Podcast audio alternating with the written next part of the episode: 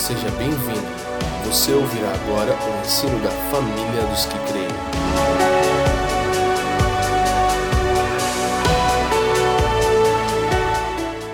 Vamos lá. É, antes de entrar nos princípios elementares, a gente trabalhou bastante sobre o contexto é, em que Hebreus 6 é citado.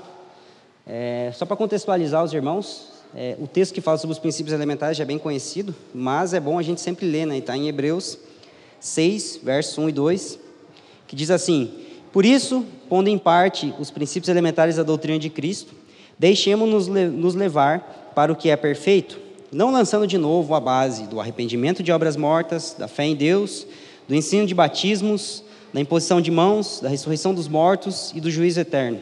Isso faremos se Deus permitir. Hebreus 6 começa com um por isso. Então, o autor já está tratando um assunto. E como nós estudamos na primeira aula, o tema de Hebreus capítulo 5 e o tema de Hebreus capítulo 6, o tema predominante é um chamado à maturidade cristã. Porque a grande crítica do autor de Hebreus é que os primeiros cristãos ali, eles estavam, eles já poderiam, já deveriam ter se tornado mestres, mas ainda necessitavam de leite. E o que nós estudamos nessas aulas de introdução é que a maturidade ela não tem tanto a ver com aquilo que você sabe, mas com a forma pela qual você responde ao que você sabe. Porque o próprio autor de Hebreus diz que aqueles que são maduros, verso 34, capítulo, aliás, verso 14 do capítulo 5, ele diz assim: Mas o alimento sólido é para os adultos, para aqueles que pela prática têm as suas faculdades exercitadas para discernir não somente o bem, mas também o mal. Então ele está dizendo que não é pelo quanto a gente sabe, mas é pelo quanto a gente pratica aquilo que a gente sabe. Então, o autor de Hebreus está chamando os primeiros cristãos a uma resposta em relação àquilo que eles já haviam recebido. No entanto, ele mesmo identifica um problema com as bases. E muitas vezes nós temos adquirido muito conhecimento em relação à palavra de Deus, muita revelação nesses dias, coisas que às vezes nossos pais não tiveram, os outros irmãos que vieram antes de nós não tiveram, mas a, a, a grande quantidade de revelação é, somada a pouca resposta, ela demanda uma resposta. Como que essa equação não está batendo? A gente tem muito conhecimento, a gente tem pouca resposta. E o autor de Hebreus identifica um problema nas bases.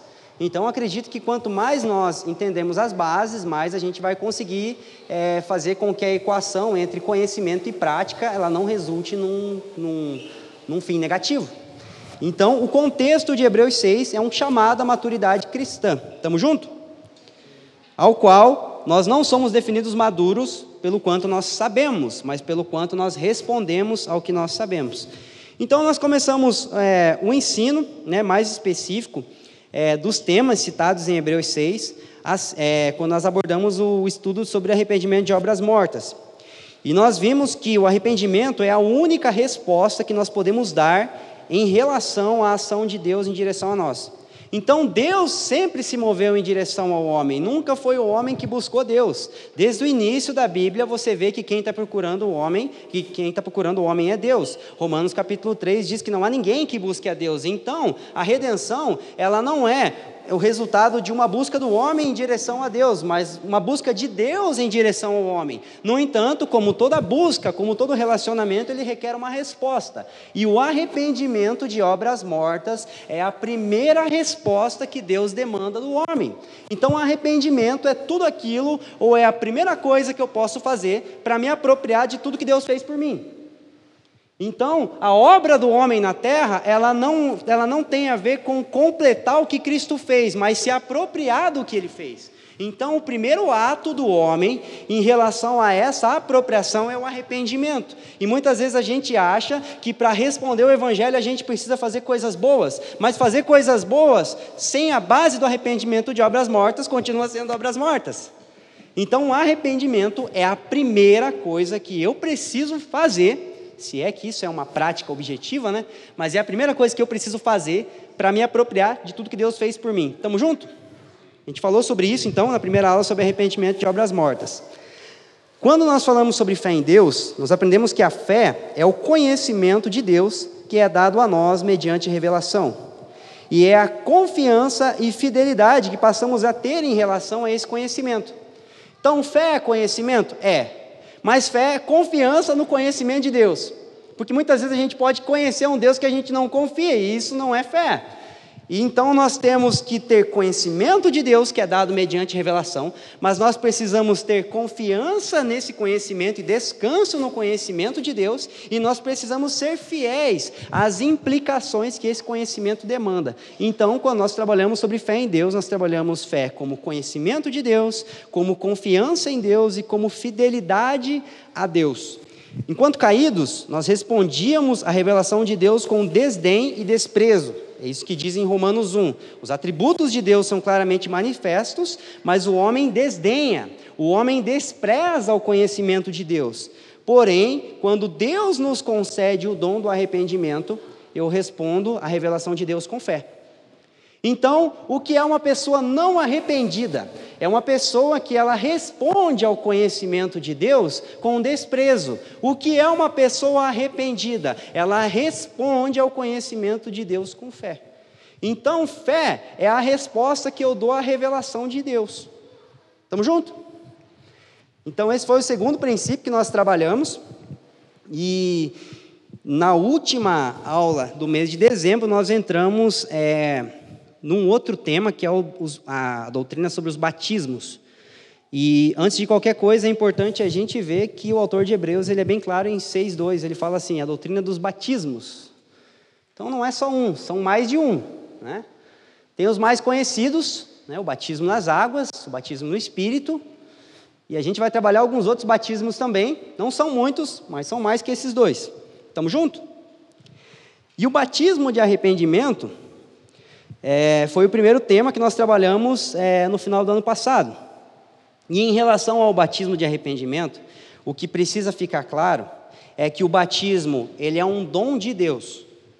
Porque 2 Coríntios, capítulo 7, diz que Deus nos concede arrependimento para a vida. Então, arrependimento não é nenhuma obra do homem em direção a Deus. Até um arrepender-se vem de Deus. Porque João 16,8 diz que ele nos convencerá do pecado, da justiça e do juízo. Então, até o, até o entristecer-se pelos nossos pecados, até, o, até a mudança de mente, a mudança de rumo, ela é, antes de tudo, um dom de Deus. Então, antes de qualquer coisa, acerca do batismo de arrependimento, nós precisamos entender que ele é um dom de Deus. Estamos juntos? Mas o batismo de arrependimento também é um ato imediato. Porque você sabe do momento quando você se arrependeu quando você se converteu, ou melhor dizendo, quando você começou a se converter. A gente está voltando, a gente está se arrependendo, a gente foi salvo e está sendo salvo, mas tem aquele momento dos 180 em nossas vidas, que nós somos, nós somos ensinados, nós fazemos assim, nós testemunhamos sobre o dia da nossa conversão. Foi um ato imediato, foi um marco na nossa vida. Então o arrependimento é um dom de Deus, ele é um ato imediato, mas ele também é um processo contínuo. Porque eu me arrependi no dia da minha conversão, por causa do dom do arrependimento que Ele me deu, que Deus me deu. Mas eu estou me arrependendo até hoje. E eu vou morrer me arrependendo. Porque eu sempre vou ter algo a mudar a minha mente a respeito do conhecimento de Deus, a respeito do conhecimento de mim mesmo, a respeito do conhecimento dos outros, da terra. Então, o arrependimento, ele é um dom de Deus que ele concede a quem ele quer. É um ato imediato baseado em uma decisão pessoal e é um processo contínuo que nos acompanha na jornada. Estamos juntos?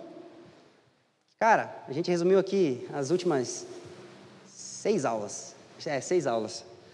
É, e agora a gente vai então falar sobre o tema da aula de hoje. Para quem está anotando, hoje a gente vai falar sobre batismo de batismo nas águas, batismo no espírito e batismo no corpo.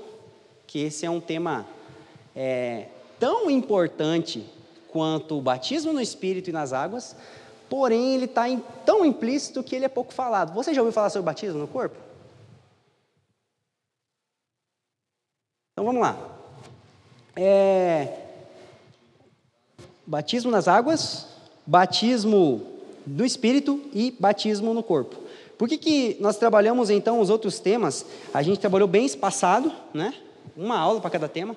Mas, por exemplo, hoje a gente vai trabalhar três temas de uma só vez. Primeira coisa é porque eles são interligados.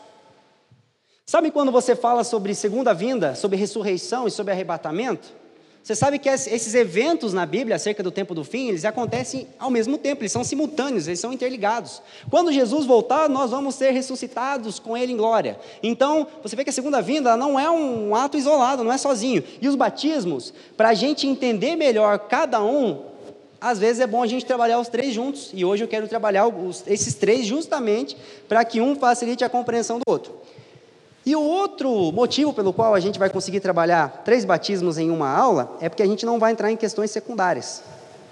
E aí é legal. Porque quando você fala de batismo nas águas e batismo no Espírito, você está falando de dois, talvez dos cinco pontos mais polêmicos da história da igreja. Porque a reforma e a, a pós-reforma discutiu o batismo nas águas até ali o século XVIII, século XIX. É por aspersão? Joga um pouquinho de água. É por efusão? Dá um banho. É por imersão? Pula na água. Batiza a criança? Não batiza a criança? Essas foram as grandes discussões. Gente, rendeu pano para manga. É, em relação a esses assuntos. Até que houve um movimento pentecostal, o início do movimento pentecostal, a renovação carismática no século XX, e a grande discussão ela começou a girar em torno do batismo no Espírito Santo. E como é que funciona? O batismo no Espírito Santo é algo que eu recebo depois da minha conversão? Eu recebo antes? A evidência do batismo no Espírito Santo é falar em línguas? O que, que é? Porque estava acontecendo um avivamento muito importante no, no, país de Gales, na Rua Azusa, e isso tocou todo mundo. A Igreja Católica sofreu um impacto muito grande no século XX acerca da renovação carismática. Então, o século XX é o que alguns teólogos chamam do século do Espírito Santo. Muita coisa aconteceu ali. E, e é interessante que eu estava estudando para essa aula, e eu acredito que 70% do que eu li gira em torno dessas questões. Isso é bom, porque não precisa falar aqui, dá para a gente ler em casa. É, e uma coisa que também eu, eu não quero entrar tanto nas questões secundárias, é porque, primeiro, se a gente entendesse a, a parte essencial do batismo nas águas e do batismo no Espírito, ficaria muito mais fácil entender a sua prática.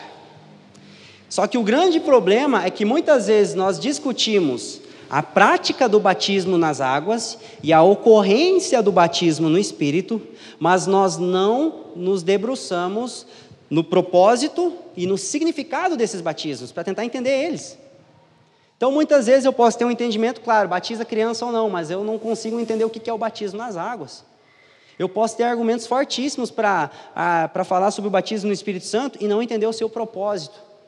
É, por exemplo, é um exemplo meio. Pensa numa pessoa piedosa aí. Uma pessoa de Deus, assim, pode ser uma pessoa aqui na igreja, pode ser uma pessoa ao longo da história da igreja que você admira demais. Vou dar um exemplo aí, um cara muito conhecido no mundo é, que morreu no ano passado, Billy Graham. Quem que já ouviu falando do Billy Graham? É um cara top, né? Você ia deixar de gostar dele porque ele achava que batismo era com aspersão, não com efusão?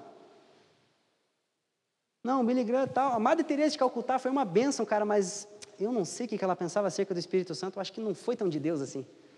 Você já parou para perceber que essas questões secundárias, ela não, ela não macula o testemunho das pessoas que focaram naquilo que era primário? Então, acredito que nós precisamos nos deter a isso também. É, então, hoje é o que a gente vai propor, propor fazer. Mas, entenda algo: podem surgir dúvidas enquanto a gente está aqui conversando. Podem surgir questões, mas espera aí, fulano de tal pode ser batizado ou não, mas aquilo lá que aconteceu na minha vida foi um batismo no Espírito ou não? É, e por isso a gente tem uma liderança, a gente tem é, o presbitério, diaconia e outros irmãos aqui que depois a gente pode sentar e responder. Porque eu acho que questões práticas assim, é muito mais legal a gente responder na mesa, porque são questões específicas. Porque senão, é, lá, o William pode fazer uma pergunta para mim sobre uma experiência que aconteceu na vida dele, e você pode achar que isso cabe na tua experiência, mas experiência não faz doutrina. Esse é o grande ponto. É, e talvez, é, acerca do batismo no Espírito Santo, adiantando já, é, a maior contribuição do movimento pentecostal, acredito eu, foi a restauração é, de uma igreja que se move nos dons. Mas talvez o grande equívoco, equívoco acerca do movimento pentecostal foi pegar uma experiência que aconteceu no século XX e usar isso para justificar uma doutrina. Então, a experiência não tem a mesma autoridade que as escrituras para respaldar uma doutrina. Então, doutrina não se faz com experiência, doutrina se faz com as, o testemunho das escrituras. Então, é por isso que a gente tem que ser muito cauteloso se o nosso ponto de vista ele é baseado numa experiência que a gente teve ou é baseado numa convicção que a gente desenvolveu a partir das escrituras. Estamos juntos? Então vamos lá. É, eu quero fazer um, só uma citação de um teólogo chamado Wayne Gruden, e ele diz assim: em toda a discussão sobre o modo de batismo e disputa sobre o seu significado, é fácil para os cristãos perder de vista o significado e a beleza do batismo e desconsiderar a grande bênção que acompanha tal cerimônia. É muito fácil acontecer isso a gente discutir em torno da prática e perder o significado e, e, a, e, a, beleza do que de fato é o batismo. Então, assim, eu vou, eu vou sair muito contente daqui hoje se a gente conseguir enxergar os batismos como algo belo, como algo glorioso, como algo a ser celebrado. Estamos juntos? Então vamos lá, vamos falar sobre o batismo nas águas primeiro. Abre comigo em Atos 2, capítulo 37, é, versículo 37 e 38.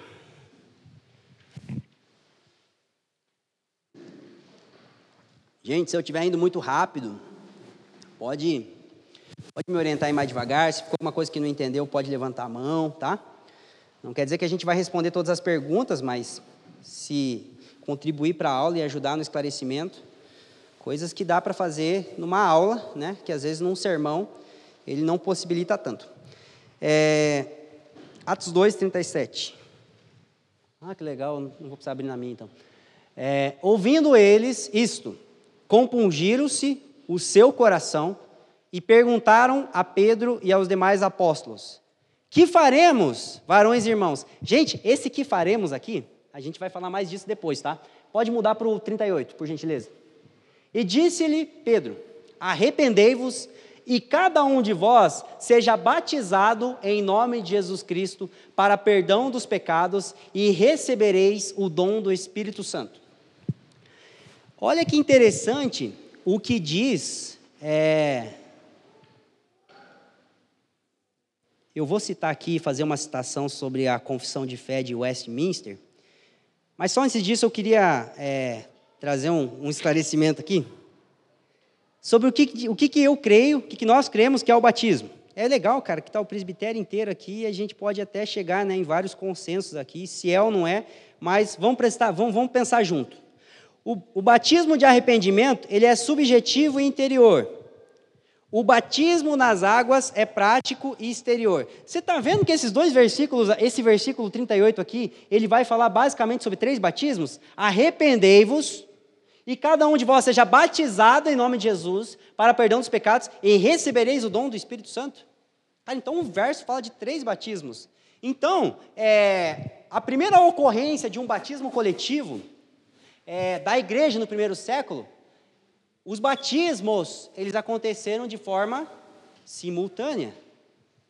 Isso é muito interessante a gente pensar. Eles aconteceram ao mesmo tempo. O batismo é o símbolo externo de uma regeneração interna. O batismo nas águas é isso. Observação, parênteses. É um símbolo, mas não uma evidência. Porque o fato da pessoa ter sido batizada não quer dizer que ela evidencia que está sendo regenerada. Uma evidência, deixa eu ver aqui, escrevi que vai ficar mais bonito de falar. O símbolo carrega um significado, mas a evidência da regeneração é a transformação. Então o batismo é um símbolo. Um símbolo que significa que essa pessoa está proposta ou a obra da regeneração já está acontecendo nela. Mas o fato de eu ter sido batizado não quer dizer que eu estou sendo regenerado, porque a evidência não é o batismo, a evidência é a transformação. Então o batismo, ele não evidencia a regeneração, ele simboliza a regeneração.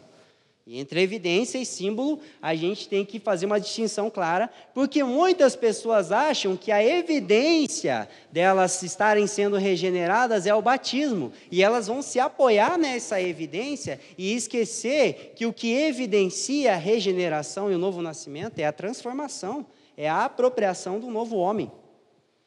O batismo é um, é um ato simbólico, Ele é um símbolo externo de uma regeneração interna. Agora vamos lá. Vou ser um pouquinho presbiteriano agora.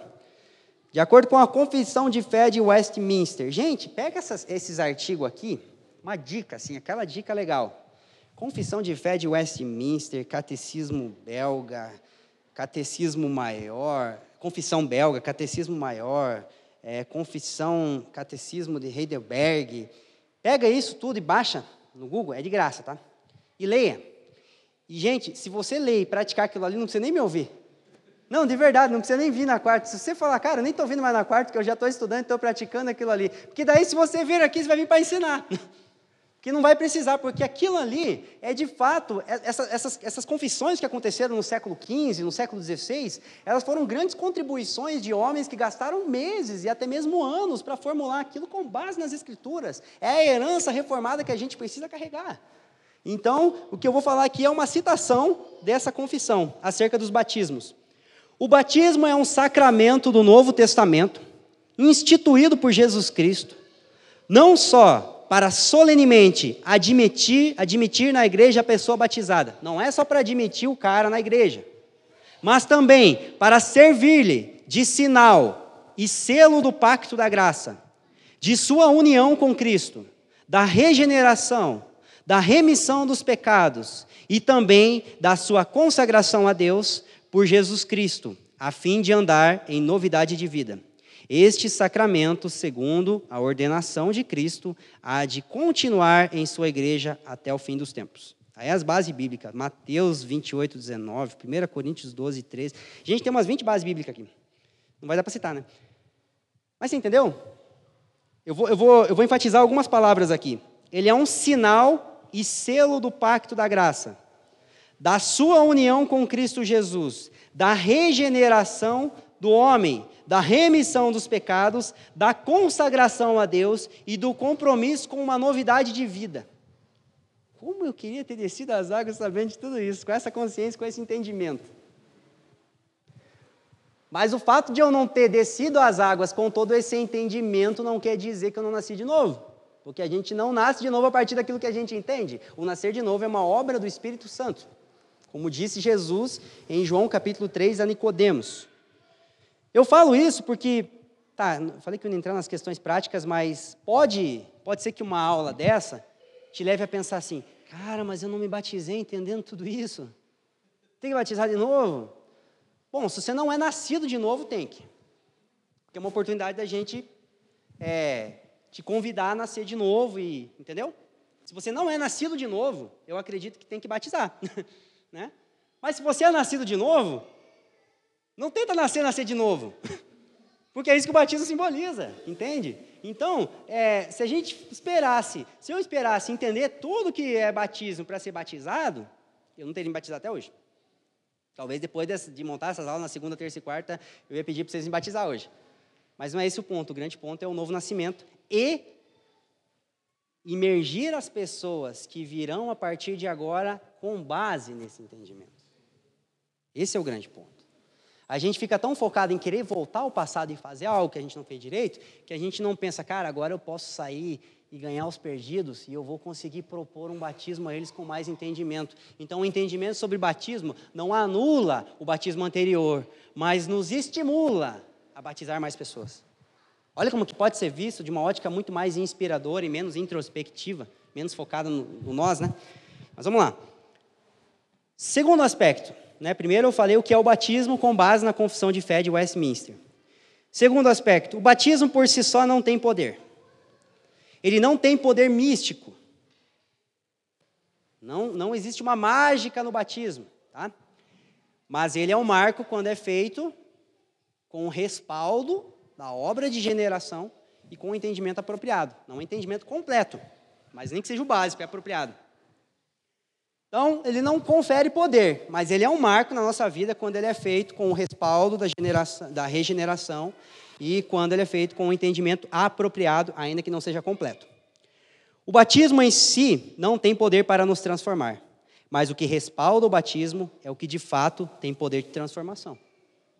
O batismo não transforma, mas o que o batismo respalda transforma. O que, que o batismo está respaldando? A regeneração interna. Ele, ele significa a regeneração interna. Então, a regeneração interna me transforma. Se o batismo é feito com esse significado, é claro que ele vai ter muito poder na nossa vida. Vai ser um marco na nossa vida se ele respalda a obra de Jesus em nós. É, outro aspecto que é importante a gente analisar é que o batismo ele é uma transição para a nova vida na qual Deus nos reposiciona em nossa vocação original. Olha que legal isso. E esse entendimento aqui, eu acho que Leandro anda mais o Brasil, ele pode até ser um pouquinho mais realista, mas eu vou ser otimista. 40% dos cristãos entendem que o batismo também significa. Oi, filha. O batismo também significa que Deus está nos reposicionando em nossa vocação original. Porque muitas pessoas acham assim: desci as águas, estou salvo, escrito de dívida, pregado na cruz, não devo mais nada para Deus, na verdade é Deus que me deve algumas coisas. Eu vou esperar sem pecar, sem fumar, beber, roubar, até Jesus voltar. A gente acha que o batismo é isso, muitas vezes. E a gente até vive uma vida legal. Só que, é, lembra da parábola do moço rico? Cara, o moço rico era um crente mais crente que um monte de gente aqui. Só não amava Deus por inteiro. Então, viver uma vida legal não tem a ver com salvação. Mas daí isso aí é tema para domingo, que a gente está pregando o Evangelho. Deixar trabalho para o nosso pastor. Se alguém puder trazer mais um copo de água, por favor, eu fico nervoso quando eu vou pregar. É, vamos pensar em duas situações do Antigo Testamento que prefiguram o batismo. Então, no Antigo Testamento, houveram dois grandes marcos na história do povo de Deus e na história da humanidade, na qual o povo passou por água. O mundo antes do dilúvio, o mundo depois do dilúvio. O povo de Deus antes do êxodo, o povo de Deus depois do êxodo. O que, que tem no êxodo? Mar vermelho. O que, que tem no dilúvio? Dilúvio. Água. E 1 Pedro capítulo 3, não vou lembrar o verso, diz que o, o dilúvio prefigurava o batismo. não lembro que verso agora. Pré, ele prefigurava o batismo. Então ele já era uma sombra. Então, é, o, o dilúvio e a passagem pelo Mar Vermelho foram sombras do que é o batismo na vida da igreja e na vida do crente. E por que, que eu digo que ele é, é um marco, uma transição para uma nova vida e uma evidência de que Deus quer e está nos reposicionando a nossa vocação original? Logo após sair, do, é, sair da arca, Deus faz uma aliança com Noé, que está em Gênesis 9, do verso 1 até o verso 3, e essa aliança, ela é muito semelhante à aliança que Deus fez com Adão no Éden. Multiplicai, sede fértil, enchei a terra. Então é a primeira vez que Deus faz uma aliança com o homem depois do Éden. E a aliança, ela é relacional, mas ela também é vocacional, porque Deus é um Deus relacional, mas é um Deus missional. Então, o que Deus queria com Adão, é, o que Deus queria com Noé, é que ele reassumisse a sua vocação é, é, entre o céu e a terra, ainda que em pecado, ainda que sendo um homem sujeito às mesmas fraquezas que nós, mas que ele se posicionasse como um sacerdote perante Deus e perante a criação, a fim de que Deus não viesse mais a destruir a terra com alguma outra coisa parecida com o dilúvio. Então, Deus, ele, ele está prefigurando, ele está chamando Noé a sua vocação original. E se você for ver bem o Êxodo, aconteceu a mesma coisa. O povo passou pelo Mar Vermelho, Êxodo capítulo 15. No capítulo 19, Deus chama Israel para sua vocação sacerdotal. Vocês serão meu reino de sacerdotes, vocês serão a minha, a minha nação, minha propriedade peculiar, a minha nação santa perante as nações. Então, olha que interessante isso, gente. Depois do dilúvio, Deus chama Noé para a sua vocação, reafirmando a aliança que ele havia feito com Adão. É claro que num outro contexto, com o mundo já com o pecado, o homem já é, pecaminoso, corrompido, necessitando de um Salvador, mas Deus está sinalizando ali através da aliança. E em, Êxodo capítulo 19, a mesma coisa. Deus ele está chamando a nação de Israel para é, o cumprimento da sua vocação como um sacerdócio perante Deus e as outras nações. É, Vamos construir um entendimento com base nisso. Antes do dilúvio, mundo pecador digno de juízo. Depois do dilúvio, o homem, uma aliança com Deus, sendo chamado a se submeter a essa aliança com Deus, no caso de Noé. Antes do êxodo, escravos, depois do êxodo, redimidos. Consegue ver a mudança de vida? É, Romanos capítulo 6 vai dizer o seguinte. Se quiser colocar, pode pôr verso 6.1.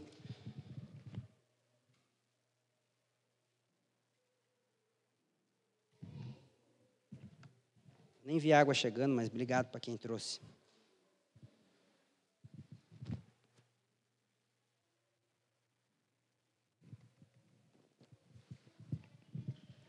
Que diremos, pois? Permanecemos no pecado para que a graça de Deus seja mais abundante? Dois. De modo nenhum, nós que estamos mortos para o pecado, como viveremos ainda nele? Três. Ou não sabeis que todos quantos fomos batizados em Jesus Cristo, fomos batizados na sua morte? De sorte que fomos sepultados com ele pelo batismo na morte, para que, como Cristo ressuscitou dos mortos pela glória do Pai, Assim andemos nós também em novidade de vida. Gente, isso aqui é incrível. É tão simples, né? Andar em novidade de vida. Mas qual é a novidade de vida? Ser uma pessoa melhor ou ser uma pessoa nova? A igreja não faz homens melhores. Jesus não veio melhorar o homem. A lei veio dar uma melhoradinha e mostrar o quanto não tinha conserto. Mas Jesus não. Jesus veio renovar, ele veio recriar. Tipo, junta tudo e joga fora. Fundiu, né? Derreteu tudo de novo, fazer de novo. É... Então veja bem, o que tem a ver essa novidade de vida? Volta lá no verso 2. Cara, eu acho lindo, e essa tradução ela casou bem. Não, 3. Essa tradução casou bem com o que eu quero falar. Batizados em Jesus Cristo. Não é nem por Jesus Cristo, batizados em. Batismo não é imersão? Se nós fomos imersos em Jesus, Jesus está onde? A Trindade, certo? No Pai, no Filho e no Espírito. Se nós somos imersos em Jesus, nós somos imersos aonde? Na Trindade. E teologicamente falando, a igreja é a quarta pessoa da Trindade. Cara, isso é muito louco. Porque é o seguinte, a gente acha que o propósito é voltar ao Éden, mas Deus queria que a gente voltasse onde nem tinha Éden, na Trindade. Que Jesus disse em João 17: Pai, eu quero que onde, onde eu estou eles estejam comigo. E Jesus está na Trindade, então o homem ele foi inserido na Trindade. Mas quando eu contemplo a dinâmica afetiva, relacional e operacional da Trindade, eu entro em crise com o meu cristianismo. Porque na Trindade tem alguém tentando se salvar? Sim ou não? Não tem. Na Trindade tem alguém vivendo para si mesmo? Você já parou para perceber que a identidade de um, ela é formada no outro. Cara, o pai é soberano, mas só é pai porque tem um filho. O filho é perfeito, o arquiteto da criação, de acordo com Provérbios capítulo 8. A excelência, o primogênito de Deus, gerado na eternidade, só é filho porque tem um pai. E o Espírito Santo só é o Espírito de Deus, porque Deus é Deus. Então, o significado, a, a, o propósito de um, ele está tão intrínseco no outro, que um se define no outro. E o homem ousa viver sozinho. Eu não preciso do Leandro para ser eu. Eu não preciso de igreja. Eu não preciso do meu próximo. Mas Deus escolheu precisar do outro.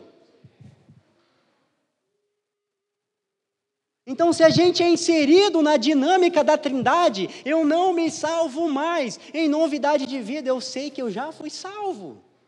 Se eu estou inserido na dinâmica da Trindade, que é 100, mil, 100 milhões de vezes por cento doadora, eu não mais vivo para mim mesmo. Eu não estou tentando viver para mim mesmo. Eu estou vivendo para o outro.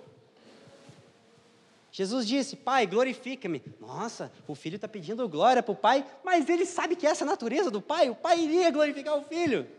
O Espírito Santo vai vir e vai me glorificar. Meu Deus, que convencido! Não é, ele está convicto do que o Espírito Santo vai fazer, porque ele validou o Espírito Santo, porque ele buscou a glória do Pai. O filho entende claramente, cara, eles vivem para mim porque eu vivo para eles. Eu não tento me salvar, porque quando eu morrer, o meu Pai vai me ressuscitar através do meu espírito.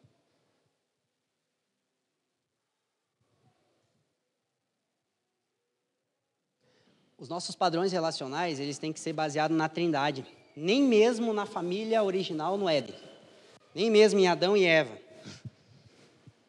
Mas eles precisam ser baseados na trindade. A realidade onde a gente foi inserido. Aí se você começa a ver como o Pai, o Filho e o Espírito Santo operam, se relacionam, funcionam, a gente começa a ter um modelo relacional na igreja, um modelo de como eu vivo. E aí eu vou pegar é, parte de uma pregação de um pastor é, chamado Paulo Borges. Gente, isso me confrontou demais. Ele falou assim: se você entende o batismo, você foi lá e foi batizado inteiro, certo? O Leandro nos ensinou que na ceia a gente tem que comer o cordeiro por inteiro, tanto as partes boas quanto as partes ruins do cordeiro. Quem aqui já ouviu falar nisso? Mas, Leandro, acredito que às vezes a gente não come o cordeiro por inteiro porque a gente deixou um pé para fora d'água. A gente deixou uma mão para fora d'água. A gente deu aquela batizada assim, mas a gente deixou a carteira na beirada do rio, vai qualquer coisa, menos a carteira. Tem algumas histórias, é, na época da, da Igreja Católica, que, lá naquela época que, não sei se é cruzado, o que, que é, não, não lembro direito, preciso estudar melhor a história, mas é que, que tinha os guerreiros, que eles guerreavam em nome da igreja. Diz que quando eles iam se batizar, eles deixavam a espada fora. Ele falou assim: qualquer parte minha é para Jesus, mas a minha espada não, porque eu vou matar os bárbaros com essa espada aqui. E parece que a gente faz a mesma coisa, a gente batiza, mas deixa a carteira. A gente batiza, mas, mas deixa aquele plano fora, na beirada do rio, entendeu? E deixa a nossa mochilinha de coisa ali. E às vezes a gente não come o cordeiro por inteiro, porque a gente não mergulha por inteiro. E aí, olha o que ele disse, e isso me confrontou. Você não vive mais para si mesmo porque você está vivendo novidade de vida, certo? Então você não vai na padaria comprar pão, você vai para amar o padeiro.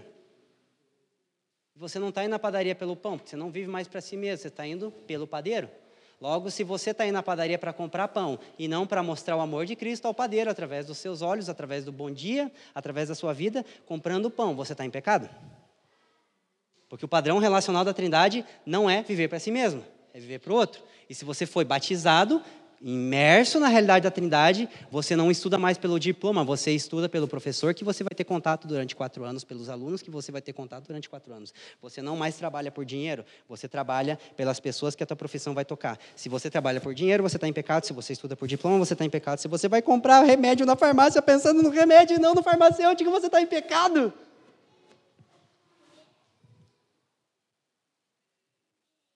Porque pensar na coisa que a gente vai adquirir e não na pessoa com a gente vai se relacionar, não evidencia trindade, não evidencia regeneração. Lascou. Aí pensando nisso, bora descer para as águas. Estou brincando, não vou contradizer o que eu acabei de falar. Gente, quando eu vi isso, eu dei um sorriso tão bonito para o padeiro lá da frente de casa, cara. Ele achou, o que está acontecendo? Será que ele ganhou dinheiro? Vai falar, deixa cinquentão de troco aí, porque ele vai pegar 12 reais de pão e vai deixar o troco. Eu não estava desse jeito, mas acho que com o meu sorriso ele desconfiou. Falei, cara, hoje eu vou no mercado pelo padeiro e não pelo pão. Hoje eu estou aqui por vocês, não pelo ensino. E sempre é assim na nossa vida, porque a realidade trinitariana é de que um não vive mais para si mesmo, eles, eles vivem para o outro. E viver em novidade de vida Acredito eu que a, uma das principais evidências de que o batismo, a imersão nas águas, está operando em nós, né, o que isso significa, o que isso representa, é que eu não tento mais me salvar, porque eu morri. Morto não tenta se salvar. Já foi no cemitério, escutou um morto dando umas porradas no caixão, me tira daqui, me tira daqui. Mano, se você escutar, corre. Se você escutar, corre que é visagem. Porque morto não faz isso. E se continuar batendo, tira, porque está vivo, mas não está morto. Mas a Bíblia fala que quem se batizou morreu. Quem está morto não tenta se salvar.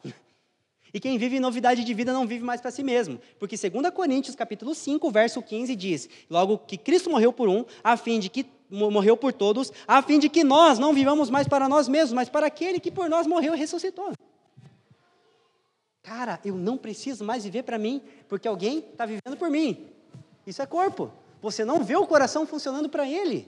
Você não vê o fígado funcionando para ele. E se eu desenvolvo um senso de pertencimento à família de Deus, que é o batismo no corpo, eu não preciso vir aqui mais buscar os meus interesses, porque todas as pessoas para quem eu estou olhando agora estão buscando os meus interesses.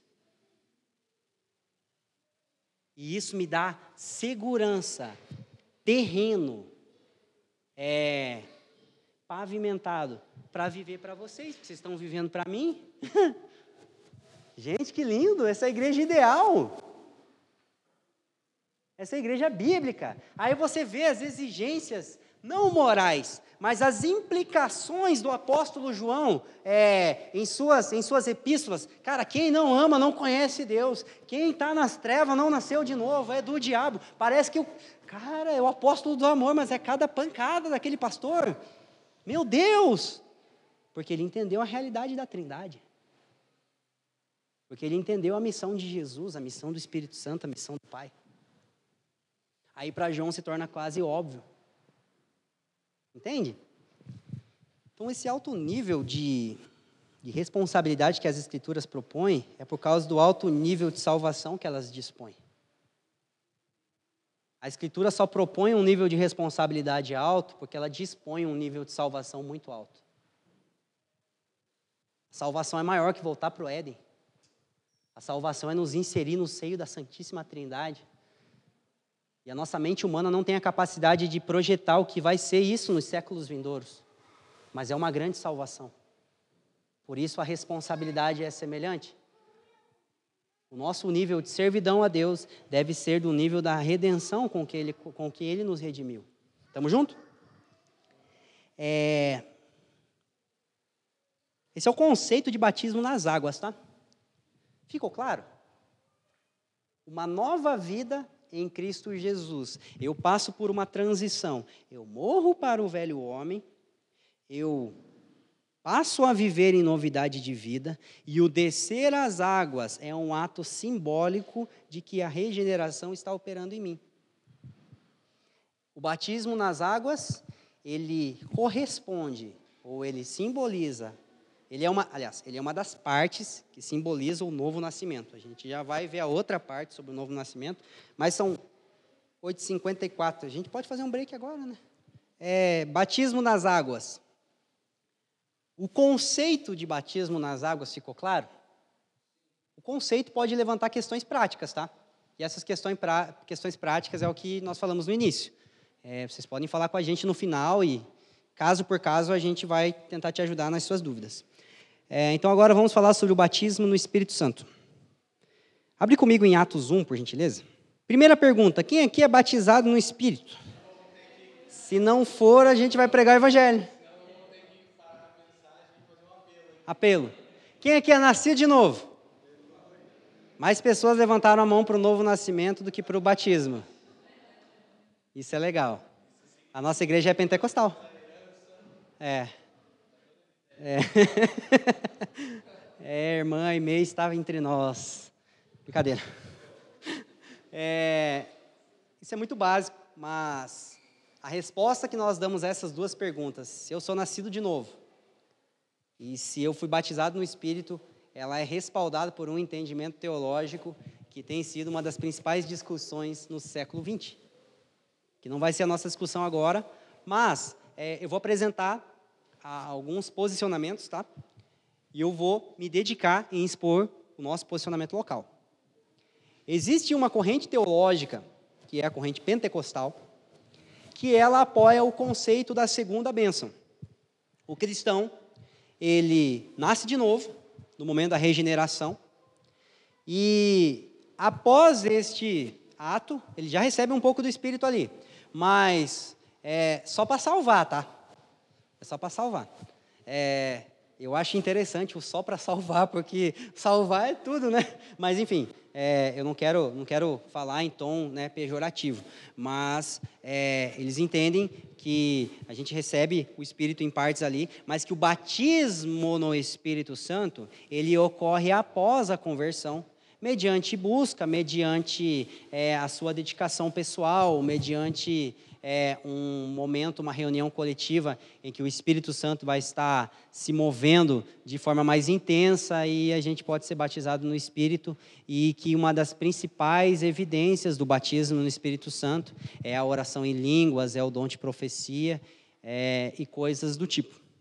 Quem aqui já ouviu falar, pelo menos um pouco, acerca disso?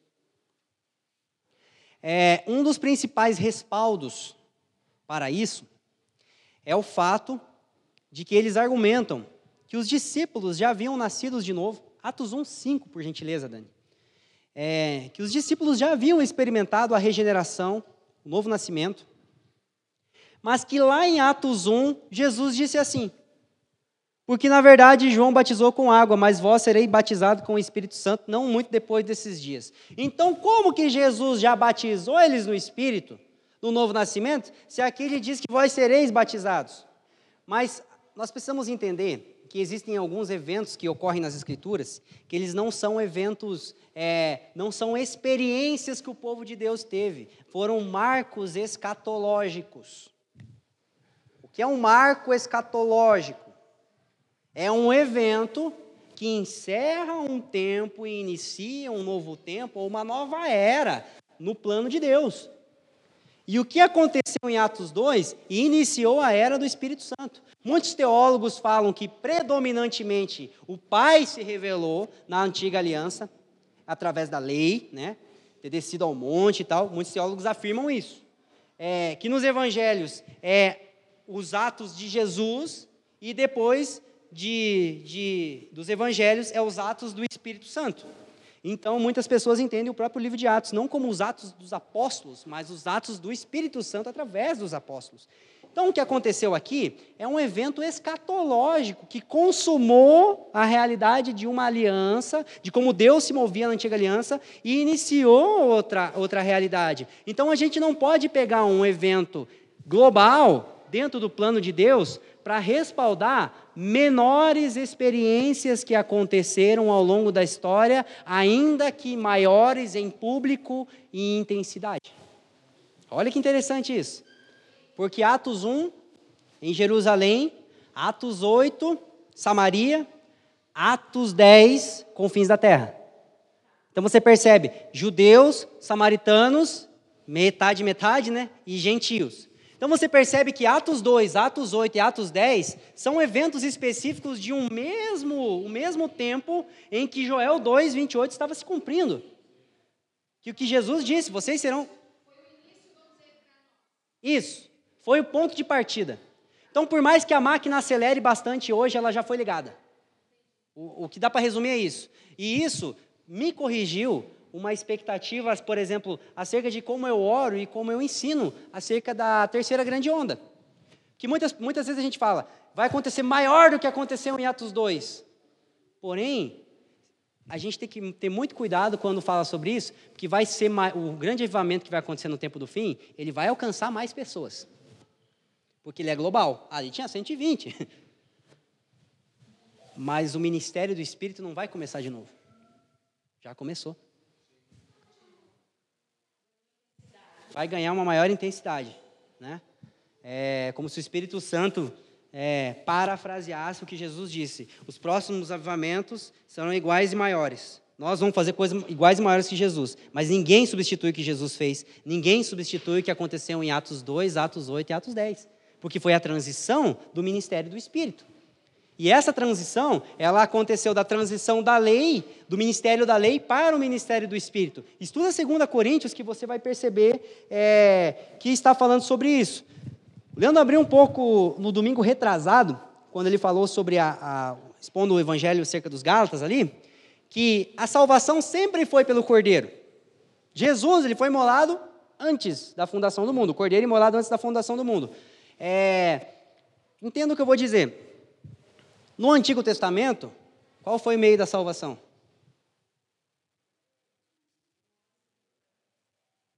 A graça ou a lei? Foi salvo pela graça. No Antigo Testamento as pessoas eram salvos pela, pela graça, porque eles obedeceram a lei depois de sair do êxodo. Depois de sair do Egito, aliás. Então a gente pode pensar, não, mas a salvação era pela lei. Nunca foi pela lei. A obediência era pela lei. Agora, obediência pela graça. Então, você percebe que é, o que aconteceu aqui não foi a mudança da metodologia salvífica. Não mudou, continua sendo por Cristo, sempre foi por Cristo. Deus escolheu que Cristo fosse Salvador, mas mudou a metodologia pela qual Deus aplica a redenção. Porque Deus aplicava a redenção no Antigo Testamento através da lei. 2 Coríntios 3, na lei escrita com letra em tábuas de pedra. Logo depois, nessa transição, a salvação, ela é escrita pelo Espírito, não mais pela letra, não mais em tábuas de pedra, mas nas tábuas do coração. Então, o que mudou é o agente que aplica a redenção e nunca o método salvífico de Deus. Porque pode sugerir que Deus tentou de um jeito na primeira aliança, Jesus, é só com você, não dá. Nem minha palavra mais salva ninguém, vai lá. A gente pode achar que Jesus Venho para resolver um problema que a lei não resolvia, no que diz respeito à salvação, mas a salvação sempre foi por Jesus. Só que Deus nunca destinou a lei para aperfeiçoar. O Espírito transforma, o Espírito vivifica. A lei expõe pecado e condena. O Espírito expõe a graça e transforma. Então, o que aconteceu em Atos 2 foi uma transição de ministério. E não tem como eu pegar uma transição de ministério no plano eterno de Deus para respaldar um avivamento que aconteceu ao longo da história, muito menos para criar uma teologia em cima desse avivamento. Era a lei, agora é o Espírito. Não, não, o agente que aplica, né? mas é, é pela fé. Mas quando, quando eu me refiro a, a, a, quem, a quem aplica a redenção, a redenção era aplicada pela lei, porque Deus, através da lei, comunicava as implicações da redenção. Só que isso era por obediência. E agora é por fé. Nunca foi eficaz. Nunca foi eficaz. Isso. É, não porque a lei ela era imperfeita, mas porque Deus destinou a lei perfeita para mostrar a nossa imperfeição. O que eu quis propor, né? eu tive que explicar o que estava acontecendo, mas o que eu quis propor é o seguinte: o que aconteceu em Atos 2 não respalda muita coisa que aconteceu ao longo da história. O grande ponto é esse. Porque a gente, a gente pode pegar um avivamento que aconteceu ao longo da história e dizer: não, mas espera aí, as pessoas que estavam aqui, elas estavam orando e tal, e foram batizadas com o Espírito Santo. Elas não foram batizadas com o Espírito Santo, elas foram empoderadas pelo Espírito. Mas o batismo no Espírito Santo acontece no momento da conversão. Acho que é. Tá. Melhor, né? Tá. Mas você entende? É, é porque só para dar uma pano de fundo, mas a gente não consegue, né? A gente quer. Né? Que fundar o pano de fundo. Mas você entende a transição? Isso é plenitude do Espírito, isso é poder do Espírito, porque Jesus disse em Lucas 24: vocês vão receber poder do Espírito. Aí ele disse em Atos 1: vocês vão ser batizados com o Espírito. Mas o batismo está falando da transição de aliança. É, mas por que falar em línguas e tal, tal, tal? Não, porque além de batizados, foram empoderados. Então, o que aconteceu, o que acontece ao longo dos avivamentos? Empoderamento do Espírito. Só que, só que avivamento traz ímpio, traz perdido. Quando a igreja está avivada, quando a igreja prega com poder, quando o Espírito se move com poder, o ímpio vem. E o ímpio se converte e é batizado no Espírito. E isso é batismo no Espírito, porque ele nasceu de novo, ele se arrependeu e recebeu o Espírito Santo no momento da conversão. Mas não tem a ver com o crente. Então acredito que a gente, muitas vezes ao longo da história, a gente pegou as experiências que estavam acontecendo com os perdidos e a gente respaldou isso para dizer o que aconteceu com a gente. Mas a gente já havia recebido o Espírito.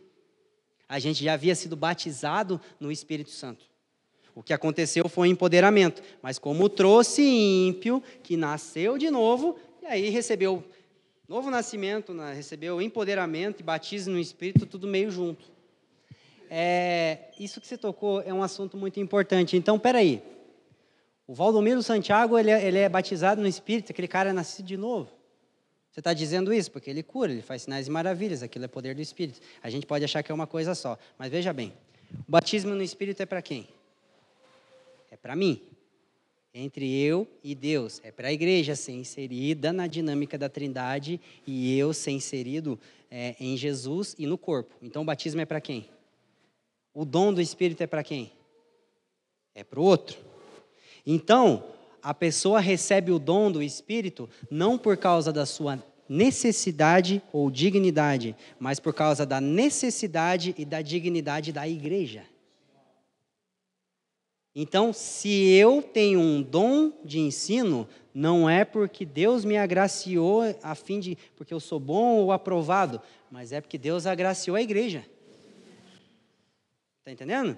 Então, o teu dom não é evidência de que Deus está te aprovando e te valorizando por aquilo que você faz. Mas o teu dom é evidência de que Deus aprova e valoriza a igreja, porque não é para nós, é para ele, para ela. Sim, porque Mateus capítulo 7, em teu nome nós curamos, expulsamos demônios e tal. Até para mula falou. Veja bem, em Mateus capítulo 7 não diz, em teu nome, Jesus, profetizamos, curamos doença. Quem recebeu um, a cura da pessoa que orou? Não foi curado? Quem estava endemoniado e quando encontrou o cara que expulsou o demônio, não saiu o demônio do cara?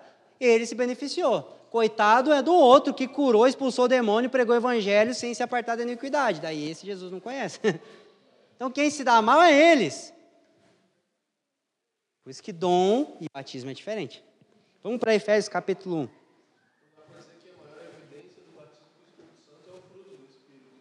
Sim. Sim, porque Jesus, ele questiona potencial, mas ele nunca questiona transformação. É, igreja de Corinto. É, então, lindo tudo que vocês fazem, mas vocês são carnal. Mas detalhe, gente, não eram ímpios aos santos em Corinto. Pode ter santo carnal, que se move nos dons e também faz essas coisas, mas ainda é santo. E aí é outra coisa, a gente vai falar sobre vida cristã nisso. Que texto que eu pedi para abrir? É Efésios 1, né? Isso. O benefício do dom é que a gente pode ganhar o mundo inteiro, mas o perigo do dom é que ele pode não nos ganhar. Né? O dom é tipo pólvora, né? é uma coisa gloriosa e perigosa. Porque talvez uma das mais perigosas descobertas que uma pessoa que tem algum dom do Espírito, algum ministério pode fazer, é quando ela vê que o seu potencial nem sempre é resultado da sua vida com Deus e da sua transformação. Que é o que aconteceu com a igreja de Éfeso. Crescente em potencial, decrescente na relação com Deus, no amor a Deus e aos irmãos. Essa é uma das, das, descobertas mais perigosas que eu posso fazer. É quando eu tive um dia que mostrou quase que o diabo para os meus filhos em casa e para minha esposa, e eu chego aqui e o céu vem. Quando eu descubro isso, é perigoso. É poderoso, mas é perigoso. Porque aí eu entendo que eu posso é ganhar o mundo, e, mas porque é o dom, né? Que é o dom do, do Espírito Santo, não tem a ver com, com a transformação, com a regeneração. Né? O que o Fafa colocou é, sobre a maior evidência é a transformação, é isso que a gente vai desenvolver agora. Então vamos lá. Efésios capítulo 1 está falando sobre a obra da redenção. O Pai elege, o Filho redime, o Espírito cela. Então o que, que o Espírito faz? Ele garante, ele certifica de que isso é suficiente. E também um dos problemas que implicitamente algumas correntes pentecostais, elas quase dão a entender que o Espírito Santo vem acrescentar algo à obra de Jesus. Porque se eu sou um crente que não oro em línguas, eu não sou tão espiritual quanto, sei lá, uma outra pessoa que. Mas espera aí, isso não é salvífico. Você está entendendo? Porque o Espírito Santo, ele não, ele nada acrescenta à obra de Jesus. Sabia? O Espírito Santo não acrescenta nada na obra de Jesus, mas ele veio para aplicar tudo da obra de Jesus. Porque se ele vir para acrescentar algo, ele está testemunhando que Jesus não foi suficiente. Na verdade é o seguinte, ó, eu vim para a terra para dizer que Jesus não foi suficiente, porque na verdade ele veio, porque até o Pai tentou com a lei e não deu certo. E eu vim aqui para glorificar, eu estou bagunçando tudo, e quem deu um cheque mate na trindade foi o homem com o pecado. Nós tentamos e não conseguimos. É isso que o Espírito Santo vem fazer? Então o Espírito Santo nada acrescenta à obra de Jesus. Quando Jesus disse na cruz, está consumado, o Espírito Santo disse, assim seja. Mas o Espírito Santo tudo aplica no que diz respeito à obra de Jesus. E não somente tudo aplica, de acordo com João capítulo 14, João capítulo 16, ensina, convence, guia. Romanos 8 e Gálatas 5, transforma, vivifica. Ele não somente aplica, como ele garante. Que é o que diz em Efésios, capítulo 1, verso 14, verso 13. Em quem também vós, depois de que ouvistes a palavra da verdade, o evangelho da vossa salvação, tendo nele também crido, fostes selados com o espírito da promessa, o qual é o penhor da nossa herança até o resgate da sua propriedade, em louvor da sua glória. O penhor é que Jesus ele deixou o penhor como garantia. E a garantia é somente uma das pessoas da Trindade. Olha isso. É a garantia de que a sua obra é suficiente. Que, cara, Efésios 1 é tão autoexplicativo, porque diz assim: vamos lá. Em quem também vós, depois de ouvirdes a palavra da verdade, você era um ímpio, você estava morto, era inimigo de Deus, alguém pregou o evangelho para você. O evangelho da vossa salvação. Tendo nele também crido. O que, que aconteceu? Você creu. E o que aconteceu em seguida, depois que você creu? Você foi selado. Você foi batizado. Nesse momento, nós cremos. Nesse momento, nós somos batizados. João 1,14, um dos textos muito conhecidos na Bíblia. Mas a todos os quanto creram no seu nome, deu-lhes o poder de serem chamados filhos de Deus. Só que você pode ser um filho de Deus que clama Abba, Pai, sem o Espírito. Então, a partir do momento em que você disse Pai, você já foi batizado com o Espírito.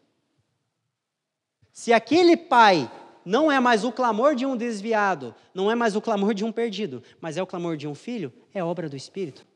Porque a gente só pode clamar Abba Pai por intermédio do Espírito Santo. É, olha o que diz Romanos 8. Esse texto aqui é muito forte. Romanos 8, verso 9. Vós, porém, não estáis na carne, mas no Espírito, se de fato o Espírito Santo habita em vocês. E se alguém não tem o Espírito de Cristo, esse não é dele. Olha isso. Se não tem o Espírito Santo, não é de Jesus. A pessoa que, que, não, que não tem o Espírito Santo, não é que ela é um crente fraco, ela não é crente. Então, quando eu digo que uma pessoa não foi batizada no Espírito porque ela não, porque ela não ora em língua, não é porque ela não ora em língua, essa pessoa não nasceu de novo. Espírito imundo. E na Bíblia não tem meio termo, quem não é filho é inimigo. E o diabo não, nem o diabo é inimigo de Deus na Bíblia. Jó 1, um dos servos apareceu, o diabo é servo. Romanos 5, o único que é inimigo de Deus é o homem, porque o diabo nunca teve semelhança, o diabo não pode competir com Deus. O diabo é inimigo do homem, Gênesis 3,15. Porém, inimizade entre vós e a serpente. Mas o inimigo de Deus é o homem, porque nós temos a imagem, nós podemos pegar agora que é de Deus e atrair para nós. Então, se eu não sou filho, eu sou inimigo. E se eu não fui batizado com o Espírito Santo, eu não sou filho, eu sou um inimigo de Deus. Está entendendo como é que não faz sentido eu dizer que eu vou ser batizado depois de me converter? Porque quando eu criei na palavra, eu recebi o Espírito da promessa. E isso fica muito claro, gente, quando a gente é, aborda nas Escrituras a metodologia criativa de Deus. Gênesis 1, Deus criou o céu e a terra, as águas pairavam sobre. As águas estavam sobre o abismo e o Espírito pairava. Aí, Jesus foi manifestar, foi mostrar um novo tipo de humanidade. E como Deus cria esse novo tipo de humanidade? Na sua encarnação, o que, que tem dentro do ventre da mulher? Água. E ali, Maria concebeu do Espírito, água e Espírito. Aí logo em seguida, João diz assim: Não, mas peraí, é você que tem que me batizar. É necessário que se cumpra toda a justiça. Eu não preciso me batizar, mas eu vou me batizar. Gente, isso aqui eu tenho que abrir um parênteses, porque isso aqui é muito importante. Jesus é o nosso substituto e ele é o nosso modelo. Como substituto, ele fez por nós aquilo que só ele poderia fazer. E como modelo, ele fez por nós aquilo que nós devemos fazer. Está entendendo? Como substituto, fez por nós aquilo que nós não podemos fazer, nos salvar. Como modelo, fez por nós aquilo que nós devemos fazer. Então, acerca dos batismos, Jesus ele está exemplificando um modelo. Não é porque ele precisava, mas é por uma questão de modelo, porque Jesus é o primeiro de uma nova raça. Jesus é o novo Adão e ele está mostrando na sua vida a gênese desse Adão, a forma como Deus cria este novo Adão. E ele vai se batizar e tem água. E o Espírito desce como uma água e Espírito. Aí o irmão Nicodemos vai procurar Jesus, porque virou irmão lá na frente. Olha que lindo isso, cara. Ele foi meio de noite para não achar eles, assim, que ele estava meio com vergonha, mas lá na frente ele foi, virou irmão. É, o irmão Nicodemos vai procurar Jesus e Jesus diz assim: ele fala, como que eu vou fazer para herdar a vida eterna? Aí Jesus diz assim: você tem que nascer de novo. Como? Água e espírito. A mesma metodologia criativa de Deus. Em Gênesis 1, água e espírito, na encarnação de Jesus, água e espírito, no batismo de Jesus, água e espírito, e no batismo da igreja, batismo das águas e batismo no espírito é o quê? É uma nova criação. Por isso que quando eu sou batizado nas águas e no espírito, eu não me torno uma pessoa melhor, eu me torno uma pessoa nova. Por isso que eu tenho certeza que eu nasci de novo. E o desenvolvimento da salvação e a aplicação da obra do Espírito em mim estão fazendo com que eu me torne cada vez uma pessoa melhor? Não, cada vez uma nova pessoa, um novo homem. Olha que lindo isso, gente. Então a regeneração, ela é um evento que inclui o batismo de arrependimento. Ela inclui o batismo nas águas e o batismo no Espírito como um só ato do novo nascimento. E, e, é muito interessante que eu pedi lá no início para ler é, em Atos 2,37 e, e agora é, João 3, esse texto que eu citei, o povo diz assim: O que faremos? E aí Nicodemos disse: O que, que eu posso fazer para herdar a salvação? Você já parou para perceber que as duas respostas dos apóstolos de Jesus são subjetivas? Porque é, Jesus, eh, os apóstolos falaram assim: vocês têm que se arrepender. E o arrependimento ele não é objetivo, ele é subjetivo. Ele é interno. Aí quando Nicodemos achou que ia sair de lá com uma receita, você tem que nascer de novo. Não tem a ver com você. Ninguém, ninguém força um novo nascimento. Assim como uma criança ela não é criada por si mesma, ela depende de uma ação que é completamente livre da ação dela. Então você percebe que o, o, batismo ele pode ser aplicado por homens no sentido de que nós imergimos pessoas nas águas, nós impomos as mãos sobre as pessoas e elas recebem o batismo no Espírito Santo, como aconteceu lá em, lá em Atos. Mas o ponto é que a ação criativa é de Deus e ocorre simultaneamente.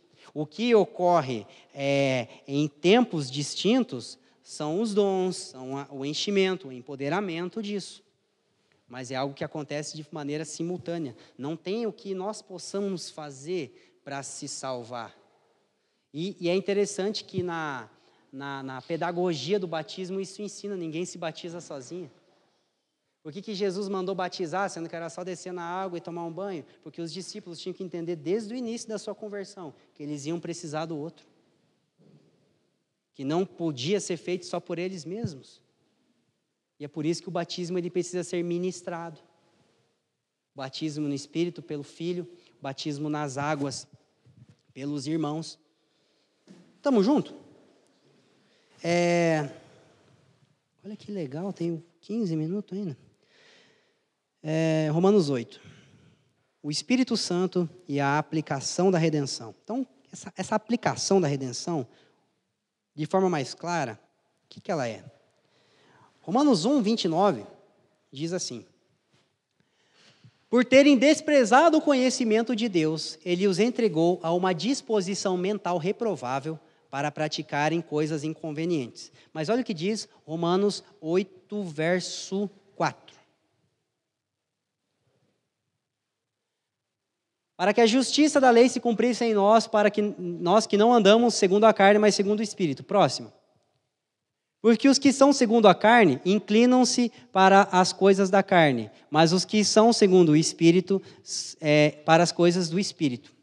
A inclinação do homem caído é para praticar coisas inconvenientes, essa é a mentalidade do homem. Mas a nossa mentalidade, a partir do Espírito Santo, a partir da regeneração, é para buscar as coisas de Deus. Então nós somos inclinados a buscar as coisas de Deus. Estamos juntos? Me diga que você é inclinado a buscar as coisas de Deus, ainda que a sua carne muitas vezes se interrompa no meio do processo, a nossa inclinação é essa. Então, é, a, a, a primeira coisa que acontece dentro de nós, quando o Espírito Santo está aplicando a redenção, é que ele muda a nossa inclinação. Nós não somos mais inclinados para a carne, nós somos inclinados para o Espírito, porque é uma inclinação de filhos. Dentro de nós isso está sendo trabalhado.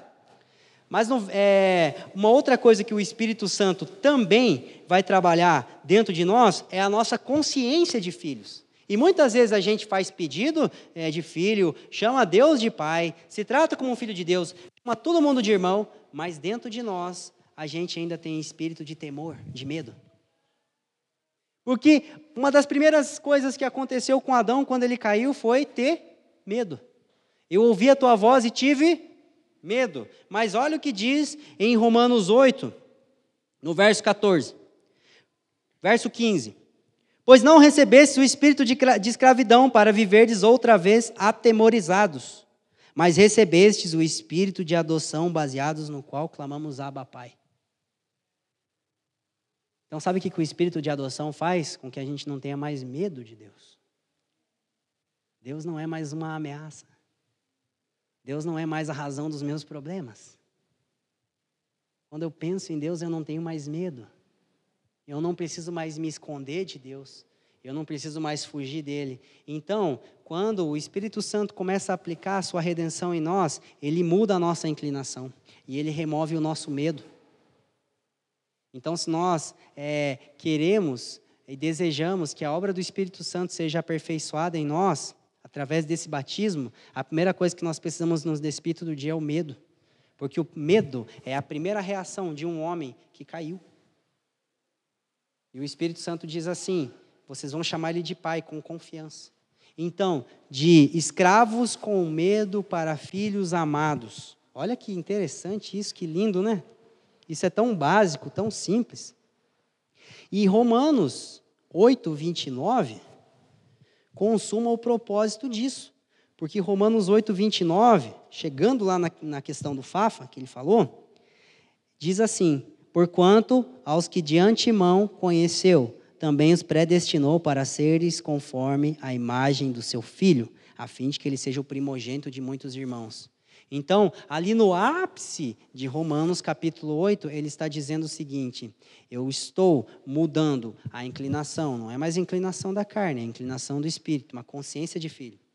Eu estou tirando o medo do primeiro Adão e eu estou colocando a consciência do filho, a consciência do segundo Adão. Pai, eis-me aqui a fim de que todos sejam formados à imagem e semelhança de Cristo Jesus. Os primeiros 28 capítulos de Romanos 8 falam sobre a obra do Espírito Santo. E é interessante que um pouquinho antes, se você for ler na tua Bíblia, no verso do verso 26 até o verso 20, e o verso 27, vai falar sobre a intercessão do Espírito, né? A gente não sabe é, pedir como convém, mas o Espírito Santo intercede por nós. Não é que a gente não sabe chegar em Deus e pedir um carro novo, aí o Espírito vai lá e convence o Pai. Não é que a oração pela varoa não está dando muito certo e o Espírito vai dar uma varoa para esse cara aí para de encher o saco. A intercessão do Espírito, que nós não conseguimos traduzir, é o clamor para que nós nos tornemos semelhantes a Jesus. Então a gente pode estar pedindo qualquer coisa aqui na terra. O que Deus vai ouvir lá no céu é: me torna semelhante ao seu filho. Por isso que tem oração que Deus não ouve, porque o Espírito não traduz o que ele não está fazendo.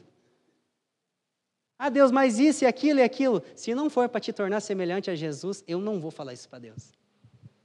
Porque o propósito da obra do Espírito Santo é nos tornar semelhantes a Jesus. E a maior evidência de uma pessoa cheia do Espírito Santo não é uma pessoa cheia de poder, é o que o Fábio falou. A pessoa cheia de fruto. E quando eu estou cheia de fruto, eu me torno semelhante a Jesus. Então, pessoas parecidas com Jesus são cheias do Espírito Santo.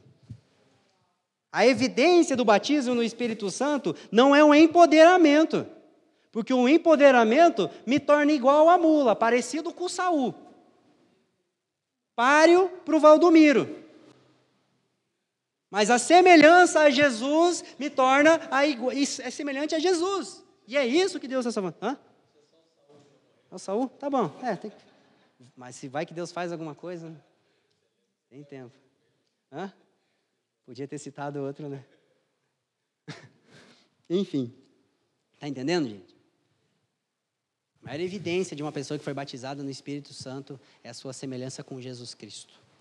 Ficou claro que o Espírito Santo é o selo da redenção?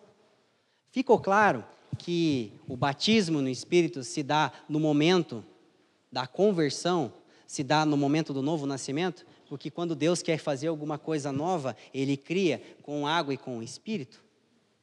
Mas se eu acho que eu não fui batizado com o Espírito quando me converti, então eu não fui criado de novo, porque Deus, ele é metódico, ele faz as coisas sempre do mesmo jeito, em estações e dimensões impactos, implicações diferentes. Mas era água espírito lá, foi água espírito no filho e ele tem, ele não tem receita, mas ele tem princípios e ele vai criar desse jeito. Por isso que nós precisamos ter a mesma segurança para o novo nascimento que nós temos para o batismo no Espírito Santo e que, consequentemente, é a garantia da salvação. Porque se uma pessoa foi batizada com o Espírito, foi selada. Não tem como passar uma borracha em cima do selo e tirar a salvação da pessoa. Daí depois vai lá e sela de novo. Ah, perdeu. Passa a borracha, daqui um dia fura o papel. Não funciona assim. Então, certeza para novo nascimento, certeza para batismo no Espírito Santo, certeza para Salvação são coisas simultâneas, que uma sempre está junto com a outra. Estamos juntos? E a gente não entrou em nada de prática aqui, né? Que legal. Não, no sentido assim, né, das questões mais polêmicas, né? Estou tentando fugir disso aí. Só para definir, né? Não para explanar, mas para definir só. É... O terceiro batismo é o batismo no corpo, que eu gostaria de falar hoje. E esse batismo ele está em 1 Coríntios 12, é, verso 13. Tem algumas traduções, algumas traduções inglesas, que elas não, elas não vão falar sobre isso aí, sobre esse termo, elas vão mudar o termo, mas isso está tão implícito nas escrituras que não tem como você ser batizado no Espírito e não ser batizado no corpo. Veja bem, é, 13. Hã? Verso 12, verso 13. Ah, não estou, peraí. Porque em um só Espírito, todos nós fomos batizados em um só corpo. Está aqui? Pois todos nós somos batizados em um Espírito, formando um corpo. Está vendo como essa tradução é diferente? Mas, veja bem, o que é um batismo? É uma imersão. Quando eu fui, o Espírito Santo foi dado a mim ou foi dado à igreja? Jesus veio salvar, eu venho salvar a humanidade. Gente, fala sério, teu nome nem está na Bíblia.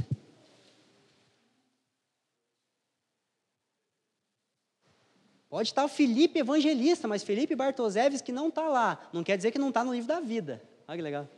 Mas não está na Bíblia.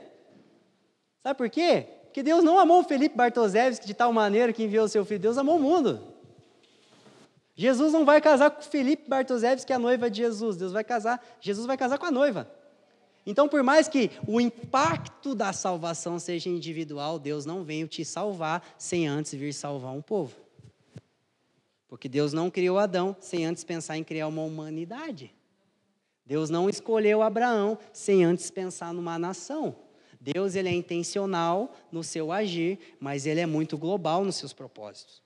Por isso que a salvação é um ato coletivo que tem implicações pessoais. Isso é fato.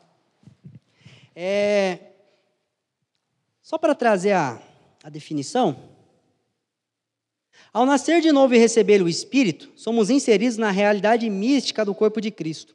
O Espírito de adoção testifica que somos filhos de Deus e que pertencemos uns aos outros. Então, se Deus é meu pai, você é meu irmão. Se eu estou bem na minha relação com Deus, se eu tenho uma compreensão de paternidade de Deus, eu nunca vou ter problema de rejeição na igreja. Ah, os irmãos não me amam. Ah, mas Deus me ama, eu posso ficar sozinho.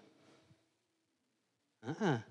Você pode estar fazendo qualquer coisa na sua relação com o pai, suprir suas carências do pai que você não teve, pode estar é, encontrando um afeto que talvez a gente não recebeu durante a vida, porque a gente foi bem machucado pela vida, a gente tem esses problemas, mas a gente não está desenvolvendo uma consciência de filho, porque se eu entendo que eu sou filho, o pai é nosso e os irmãos são nossos. E eu sou batizado no corpo. Hã? E o pão, e o pão tá, oh glória a Deus, o pão é nosso. O pecado é meu. Lascou. É, o Espírito Santo foi dado à igreja, portanto, não tem como receber o Espírito sem pertencer ao corpo de Cristo. Então, quando você recebe o Espírito Santo, você é instantaneamente enxertado nessa realidade. E olha que interessante, como é que pode, né? No Éden, o homem, quando ele, quando ele pecou, primeiro teve o problema, ele, quando ele não adorou a Deus, ele pecou. Porque a idolatria vem antes do pecado ali, né? É, quando ele não adorou a Deus, ele pecou. Quando ele pecou, ele teve medo. Quando ele teve medo, ele se isolou. Então, o batismo nas águas trata o problema do pecado. Você morreu, para de tentar se salvar. Você morreu e ressuscitou com Jesus. O batismo no Espírito trata, trata o problema da rejeição. Não só isso, mas dentro dessa construção que a gente está fazendo. Você não precisa mais ter medo. Você é filho. E o batismo no corpo trata o problema do isolamento. O pecado não é mais o problema, a voz de Deus não é mais uma ameaça, o isolamento não é mais uma opção. Se o pecado não é mais um problema e a voz de Deus não é mais uma ameaça, o isolamento não é mais uma opção. Desde que eu vivo igreja aqui mesmo. Questiono tua salvação. Porque várias vezes, quando ele fala é, na Bíblia de se apartar do congregar, naufragar na fé está bem pertinho.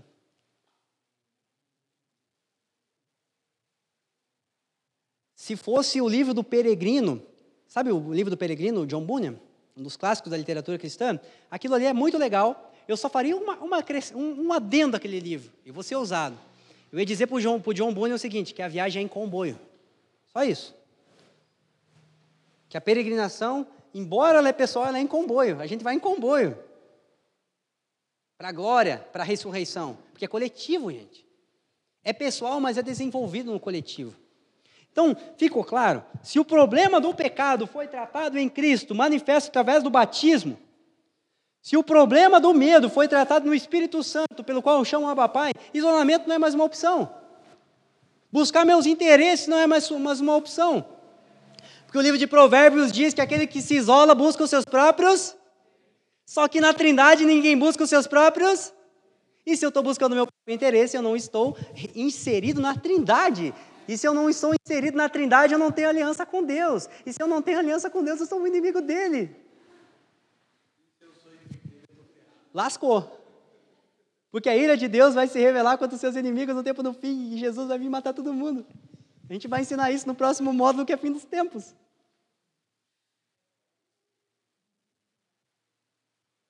Batismo no corpo, senso de pertencimento.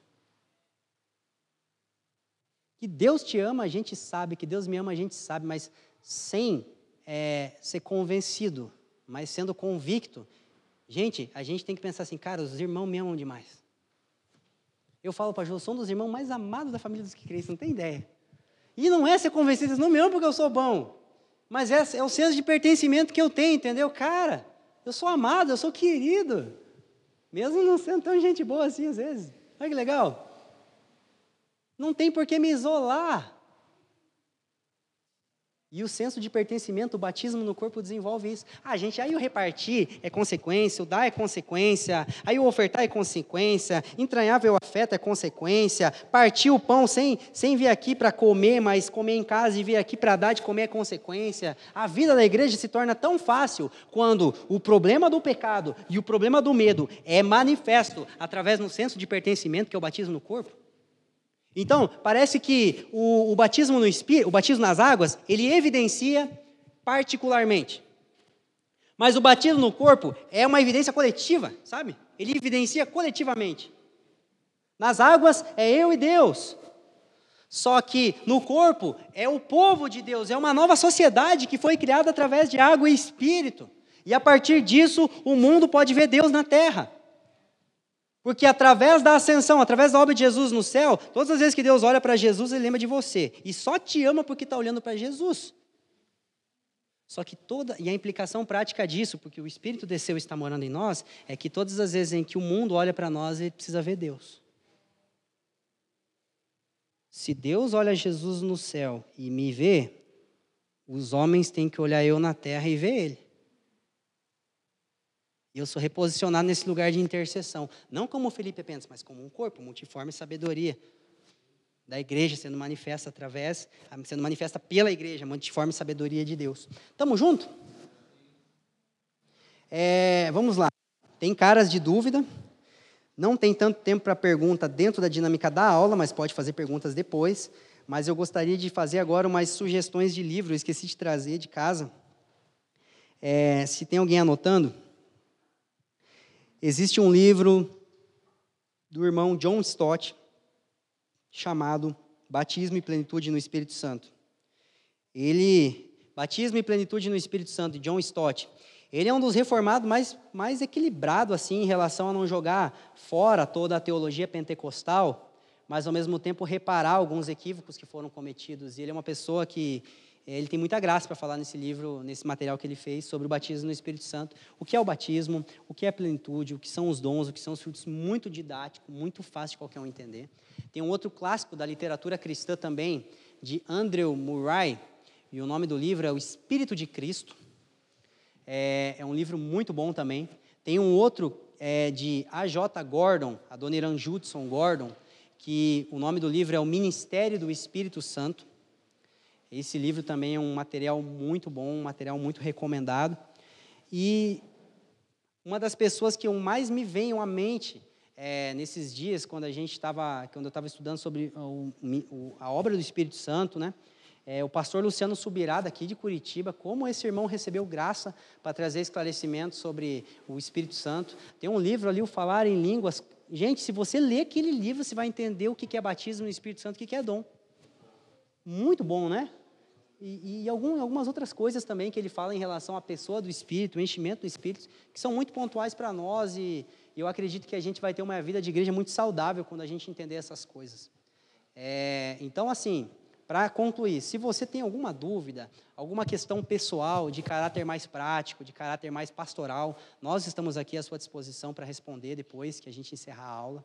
Se você não entender tudo, eu não me espanto, porque eu ainda não entendi tudo e você chegou no meio de uma sequência que está sendo trabalhada nas quintas-feiras, mas que também está sendo fundamentada no próprio domingo. Né? Então, assim, uma aula não explica tudo e o nosso objetivo é não explicar tudo em uma aula, porque não é te dar um pão para a semana, mas é construir uma mentalidade a fim de que coletivamente possamos alcançar a mente de Cristo. Estamos juntos? Então, eu acredito que ao longo do percurso, ao longo da jornada, algumas dúvidas vão ser sanadas e milhares de outras dúvidas vão surgir. Isso vai aprofundar a nossa dependência a Deus e aos irmãos. Amém? Obrigado por nos ouvir. Para mais informações, visite famíliadosquecreem.com.